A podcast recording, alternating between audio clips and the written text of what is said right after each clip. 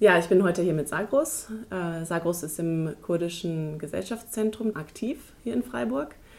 Und ähm, ja, Sagros, du kommst aus der Türkei, aber bist Kurde. Genau, ja. Wie ist denn die Situation gerade in der Türkei? Wie würdest du die beschreiben?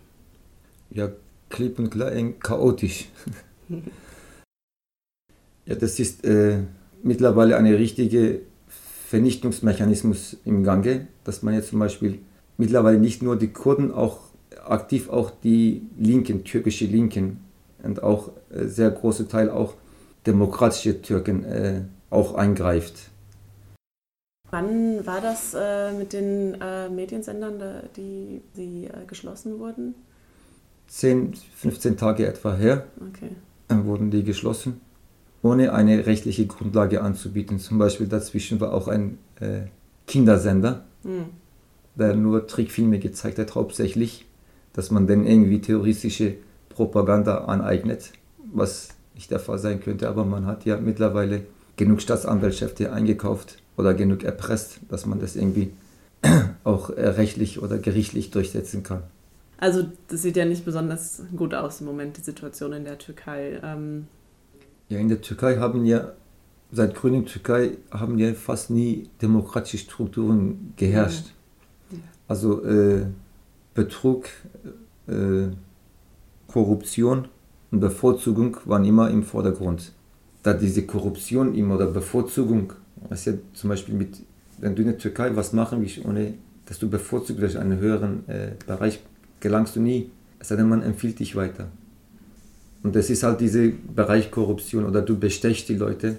Du kannst äh, durch Bestechung innerhalb von fünf Jahren bist du ein Professor.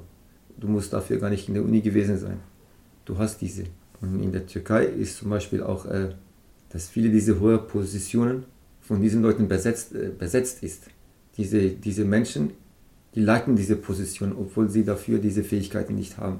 Würden äh, demokratische Strukturen herrschen, wird es wahrscheinlich lebend finden können für eine bestimmte Zeit.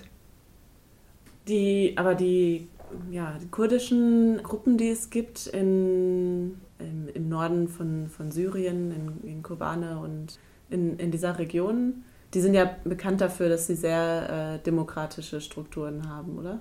Äh, Rojava äh, zum Beispiel jetzt bevorzugt oder strebt den demokratischen Konföderalismus an. Das heißt einer nicht staatlichen Zivilgesellschaft unter demokratisch-ökologischen Zivilgesellschaft streben die an. Und dadurch wollen sie kein, unter keiner staatlichen Hierarchien und auch, äh, auch keine äh, gesellschaftlichen Hierarchien sein. Es geht um eine reine regionale Selbstverwaltung. Und das wird zurzeit dort äh, praktiziert. Das ist jetzt noch ganz neu, dadurch jetzt, dass es in einer Kriegslage, Krieg noch dort ist, äh, entwickelt sich das sehr langsam. Aber die Strukturen in freien Gebieten, die funktionieren bis jetzt hervorragend, die wir mitbekommen. Also da gibt es Basisdemokratie, äh, da gibt es äh, Geschlechterparität, da gibt es Ethnienschutz bzw. Selbstverwaltung der jeweiligen Ethnien oder der Völker. Es gibt zum Beispiel in Rojava Assyrer, äh, Araber, Kurden, Sumerer und auch Turkmenen gibt es da. Und die wird, da wird niemand ausgestoßen. Die sind alles in diesem Selbstverwaltungsorgan mit drin, die entscheiden mit. Ähm, ja, ihr arbeitet ja im kurdischen Gesellschaftsverein auch äh, viel hier innerhalb Deutschlands bzw. innerhalb Freiburgs. Ähm, bekannt sind äh, viele Demonstrationen, die in den letzten Monaten hier stattgefunden haben in Freiburg. Äh, was macht ihr denn sonst so? Ja, die Demonstrationen sind äh, notwendig, zum Beispiel, wenn man jetzt die Aufmerksamkeit äh, auf die Geschehen in Kurdistan lenken möchte. Äh, außerdem im sozial-gesellschaftlichen Bereich tun wir auch verstärkt sehr viel. Äh, das eine und ein großes zum Beispiel ist äh, die kurdische Jugend, äh, wo hier aufwächst zum Beispiel dass man die inspiriert, in das äh, Berufsleben zu gehen. Diesbezüglich äh, machen wir sehr viel Aufklärungsarbeit und auch in sozialen Bereich, wie zum Beispiel äh, die Wertschätzung der Frau in der Gesellschaft. Man weiß, dass zum Beispiel auch äh, die Kurden äh, von äh, Nahen Osten kommen, die auch diese, viele diese Mentalität haben, dass die Frau zum Beispiel äh, wie ein Gegenstand oder so gesehen wird. Und da macht, kommt wieder das kurdische Gesellschaftszentrum ins Spiel und macht da Aufklärungsarbeit, dass die Wertschätzung der Frau genau so hoch ist wie dem Mann sein oder der Mann sein genauso hoch ist wie die Frau sein. Ähm, kurdischen Verein, ich glaube, ihr, ihr sammelt auch Spenden für ähm, Familien in ähm, Cizre, Saibin, Kerboran. Mhm. Ja, durch das, diese äh, Eingriffe jetzt März beginnend bis jetzt äh, September vielerorts äh, waren drei Monate lang äh, unter Militärbeschuss, zum Beispiel Beispiel Musaibin, Jizire. Jizire war, äh, ist zum Beispiel auf einmal 130 Menschen in einem Keller äh, willkürlich verbrannt worden. Wir haben auch uns hier auch in Freiburg für diesen Ort damals sehr stark gemacht, um irgendwie diese, äh, diese Menschen zu retten, weil die Menschen waren tagelang in diesen Kellern eingeschlossen und die haben um die Hilfe gebeten. Wir haben über die HDP-Abgeordnete auch bis zum Europäischen Gerichtshof für Menschenrechte in Straßburg mit ihren Namenslisten, dass diese Leute keine Kämpfer sind, nur zivile Bevölkerung dort ist man, dass man die helfen äh, sollte. Und das Bundesgerichtshof für die, für die Menschenrechte hat dann damals gesagt, wir haben dann keine Erkenntnis, dass es wirklich Zivile sind. Und paar, binnen ein paar Stunden äh, hat die türkische Staat wirklich diese Menschen äh, bestialisch ermordet. Durch das, äh, für diese, dass diese Ausnahmestand der Türkei und Ausgangssperren in vielerorts, während dieser Ausgangssperren waren diese Städte unter Beschuss auch. Es kamen sehr viele Menschen ums Leben und auch viele Verlierer haben ihre Häuser verloren, wo sie keine Bleibe mehr haben.